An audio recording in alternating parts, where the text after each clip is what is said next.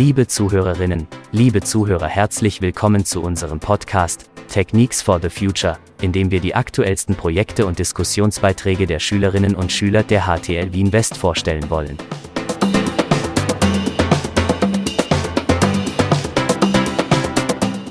Hello, I'm hosting this podcast today, and my name is Brigitte Koller. I teach here at this high school, at this technical college, and let me introduce my guests today. There is Max. Hi.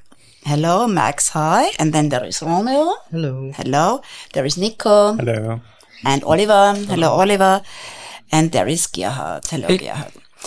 Uh, all of these students are from 4B Hell. This is a class at the electronics department. Next year they are going to graduate.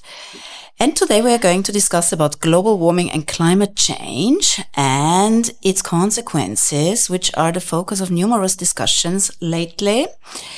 And uh, this issue, of course, affects young people to a great extent. And I would like to make this a, a topic of discussion here at our round table.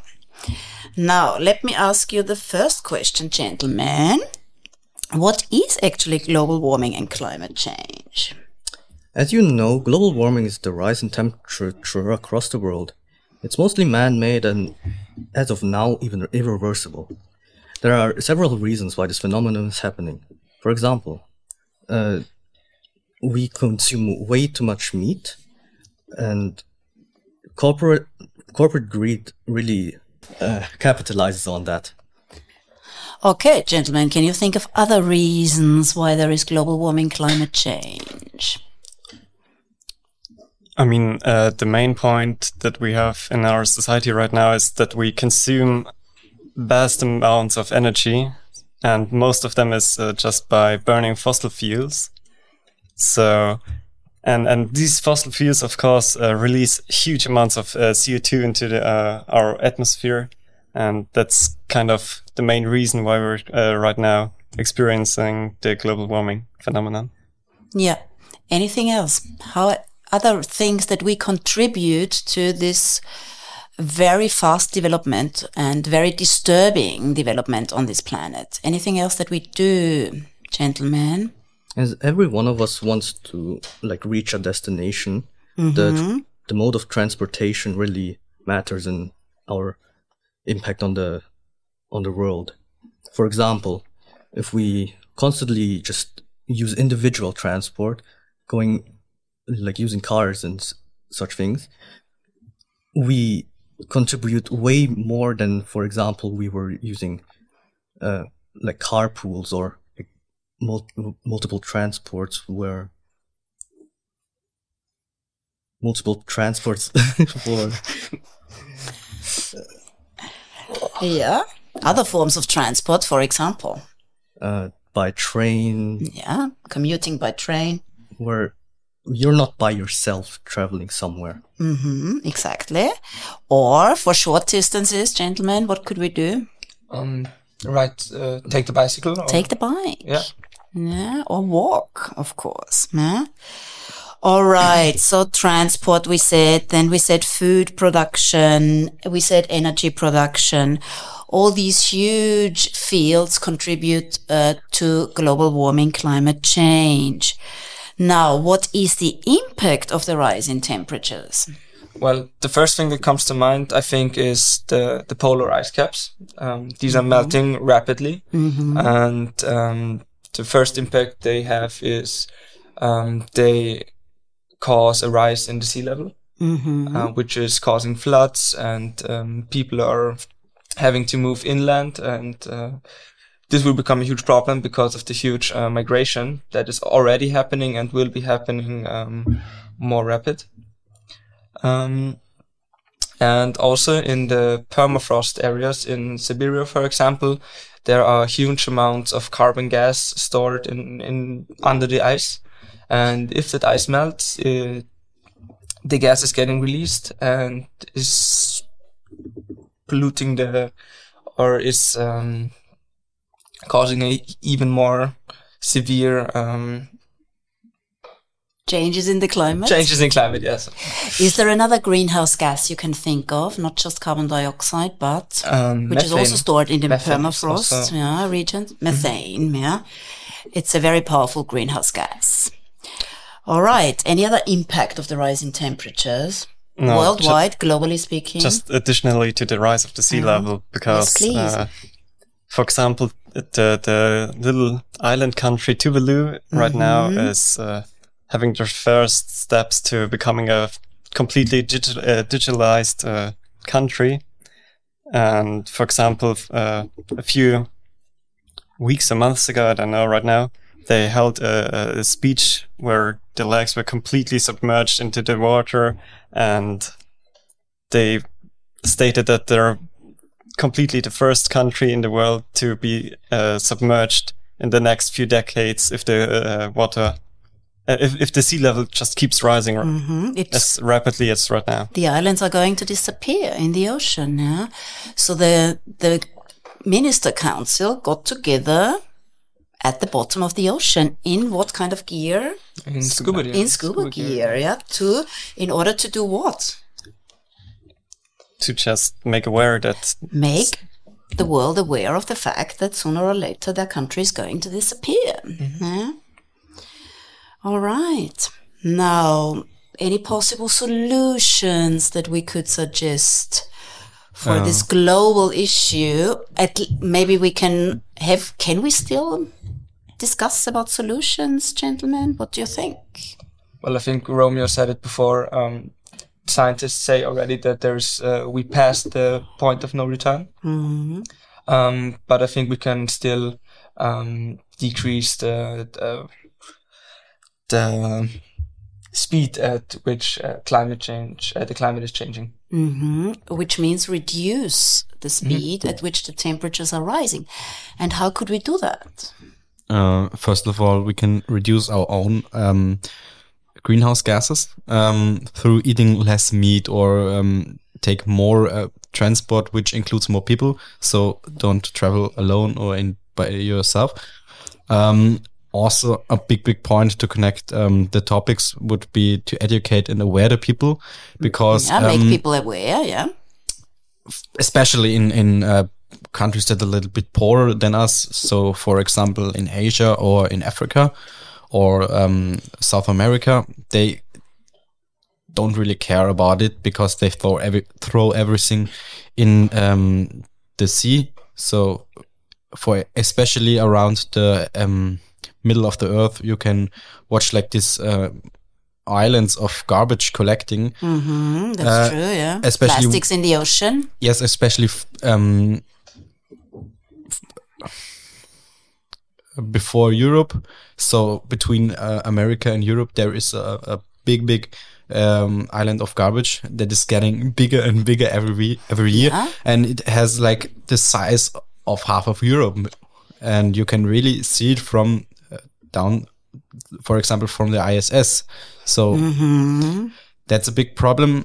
Um, also, to slow it down, we can reforest uh, our forest because uh, We should. took a lot of wood out of there, especially um, in South America, um, in Brazil.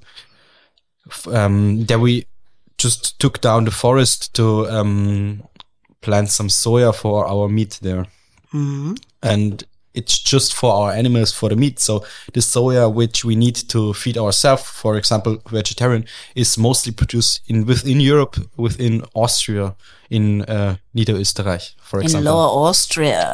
All right. hmm So it's the soy production for our meat consumption that is highly damaging as well.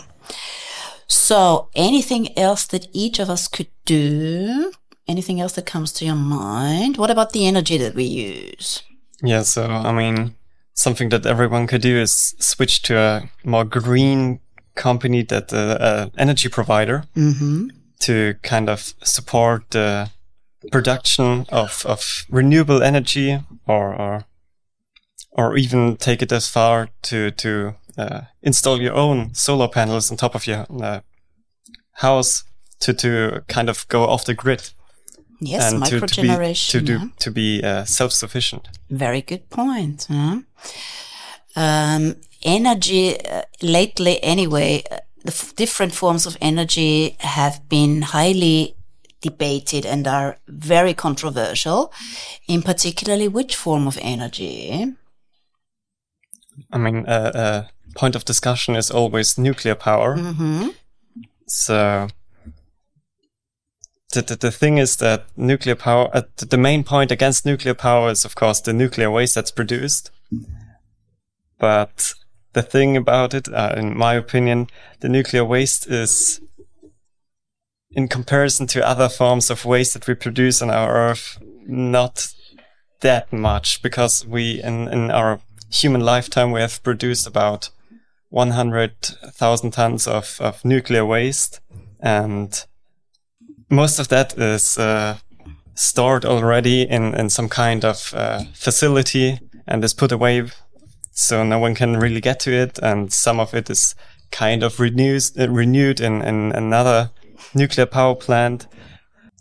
Another thing is that uh, burning fossil fuels, especially coal, is producing more radiation, uh, harmful radiation than nuclear waste per energy produced. So and on top of that, the, the energy produced by, by coal, for example, is also polluted in tiny uh, particles into the air. So it's not really that easy to store or to filter out of the air. So it's just floating all around us. Uh, the, the, the other part, of course, is uh, the the danger of a nuclear disaster happening again, like in Fukushima or that's definitely a negative aspect of nuclear power. But why has it come back into the focus of um, debate as a positive contribution towards uh, reducing uh, carbon emissions? Because uh, except the initial building of the of the power plant, mm -hmm. there is no additional CO2 emissions except maybe the delivery to uh, the uh, of the uranium of the uranium of the yeah. uranium to the power plant itself. And another thing is that uh, has come into kind of a, a new light is uh, thorium-based nuclear energy. It was kind of discussed in the 1960s. At first, it was a bit tested.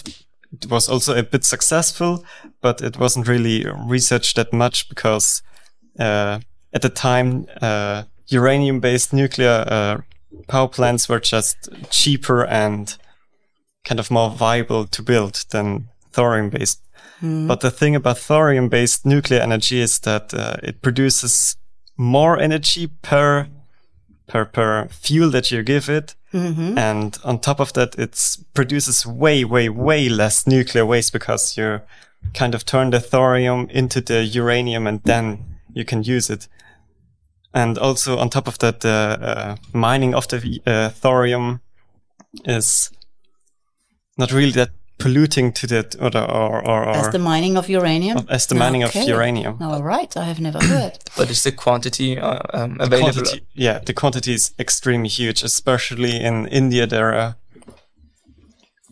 nearly unlimited amount of uh, thorium that we can use mm. right now except uh, i mean not every uh, country, of course, has it, but uh, India right now is really in the in the in the first steps to convert their energy grid into a thorium-based nuclear uh, plants, mm.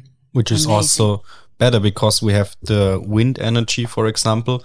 Um, it's just not good for the birds because they crash into the uh, windmills. Wind turbines, yeah. Uh, wind turbines, and just it kills a lot of birds um, because they're all over Germany and Austria, and the birds usually travel to Africa in uh, when it's going to be winter, so they mm -hmm. crash into them. And also, um, for example, water energy, um, it just interrupts the natural flow of a river or blocks um, something, and that's also a problem for fishes. For example, um, the fishes they travel back to their um, they travel back to their place where they were place born? where they were no. born, and if there is a water power plant, they can't travel back because yeah? because they can't swim through. Mm -hmm. Hydropower plants, yes. Mm -hmm. Mm -hmm. Thank you so much for uh, this input on nuclear power, young man. But I have another question. What about coal-fired power plants producing radioactivity? I've never heard about this before. Uh, just um, the coal plants um, emit some from the coal. There is uh, an atom called uh, C. 12 i think um, it's radioactive uh, they also uh, use it to determine how old things are so they measure how much radioactivity is um, still in that item um, and it's very radioactive and if it gets more and more in our air uh, the consequence is that we are more polluted by uh, C12. All right. Have you done any research on that? I didn't do that much research research on that, but um, science lessons we made it about the um, determination. So how how long uh, or how old something is, and we learned about the C12. C12 isotope. All right. So, gentlemen, we said something about the place, uh, the point of no return, which actually means what? Uh, because of the the polar caps, uh, polar ice caps that are melting, the the methane, for example, is just coming into our atmosphere, and because uh, even more and more of these uh, gases are just released into our atmosphere, um, at some point that we've already reached, that these these uh, caps just keep melting and melting, and the more the more methane is released into our air, the hotter it gets, and so the cycle begins. That It's an exponential Ex- yeah. growth, actually, isn't Yeah. it? Yeah. Now, we have also been talking about what each individual can do to reduce their carbon footprint, but what about governments, large organizations, corporations? Anything that comes to your minds? I mean, for example, most of the car uh, manufacturers are uh, kind of leaning in on, on the side that they're producing more and more electrical vehicles to kind of stop the burning of fossil fuels, of course. Even though electrical vehicles also have their own kind of Downsides. Downsides, downsides. For example, yeah. for example, it's the huge batteries that they need, and and uh, of course the power that they need. Mm-hmm. All so right. it's also So like government double-edged. subsidies for funding e-vehicles. Yeah. But what about in terms of law? What should be happening? Laws that should be introduced, probably. I think not the laws are the problem. I think they're um, they're just not making it um, to seem like for us normal people, they just use private jets to get to the uh, Who are they? Who are they? Um, the heads of states. Heads of states. yeah. They just For example, for- CEOs of yeah, large for companies. example, last week I think there was the WEF in Davos in Switzerland, Mm-hmm. and the nearby airport Zurich. Um, they had 600 more flight rotations uh, in, in just a week, and it was only Zurich. There were other airports around uh, Davos, and I think that's crazy because they just alone in Europe there. Half of the people that come to the WEF are from Europe, so they could travel by train because Zurich is a well well connected station. It's, it's in the middle of Europe. You can get to Paris from Zurich in like four hours. So Very that's good not point. a problem. Yeah. hmm And, uh, but let's talk a bit about one more issue, namely plastic pollution and food waste. Isn't there anything that could be done about those two huge problems that we are facing? I mean, of course, recycle Yeah. or Okay. complete or, or just use up or things that we're buying. For mm-hmm. example, that I, I- I don't know the exact amounts, but every person in, in Austria just throws away like one eighth of what they they buy of food just because it goes to waste because they forget about it or it just goes bad. A one third apparently of all the food that is produced is thrown away on a global scale. Yeah, doesn't this sound terrible, gentlemen? But in Austria, there is um, like a non-government um, Organization. organization, which uh, is called in Austria Längergut. Yeah. So they print it on uh, the um, on the things that are packed, and which means these things or which mean these things are always better. And they help to reduce food waste. Yeah. Uh, one, but shouldn't there be also a law not just for individuals? Uh, I mean, for us, we should reduce, of course, food waste, but also restaurants and supermarkets. What could be done about that? Um, they could give it to homeless people, for example. Yeah. And how, what could the government do about that? Well, I think the government can only do what the people um, who voted for them um, want them to do. So I think it's about um, people changing their habits and voting for a different government. Yeah, but in France, a law was introduced that simply banned food waste for restaurants, supermarkets. And I think why shouldn't we introduce a similar law? Gentlemen, what do you think? It can, there can be something can be done by the politicians yeah, if they want to. Mm-hmm. I mean, it will definitely help uh, fight the food waste. Mm-hmm. All right. So, uh, to sum up, we are worried, aren't we? Yeah. Yeah, slightly worried about what's happening these days around us in terms of global warming, climate change. Many young people seem to be worried.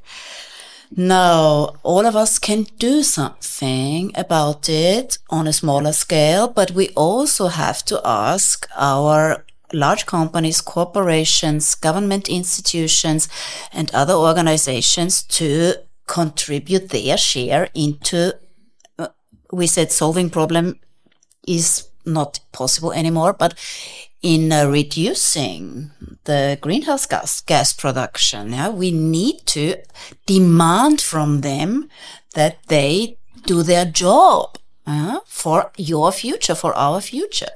So which organization is also trying to raise awareness of officials Fridays for Future. Fridays for Future.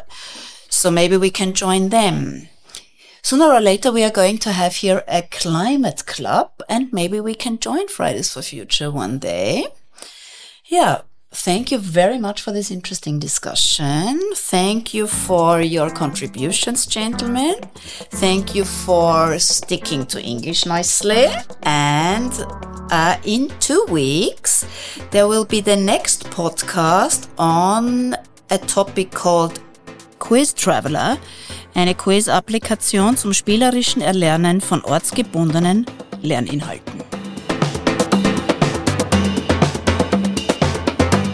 Danke, dass du dabei warst. Ich wünsche dir eine schöne Woche und hoffe, dass wir uns bei der nächsten Folge wieder hören.